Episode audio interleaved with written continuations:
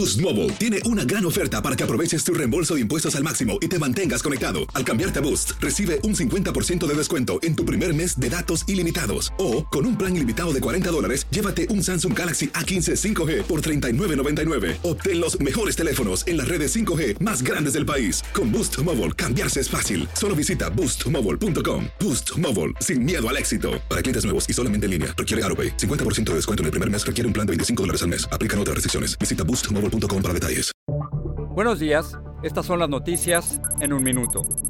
Es jueves 30 de junio. Les saluda Max Sides.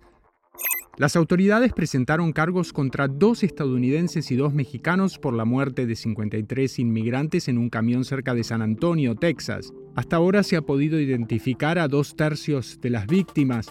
La tarea se ha visto dificultada porque muchos carecían de identificación o tenían documentos falsos.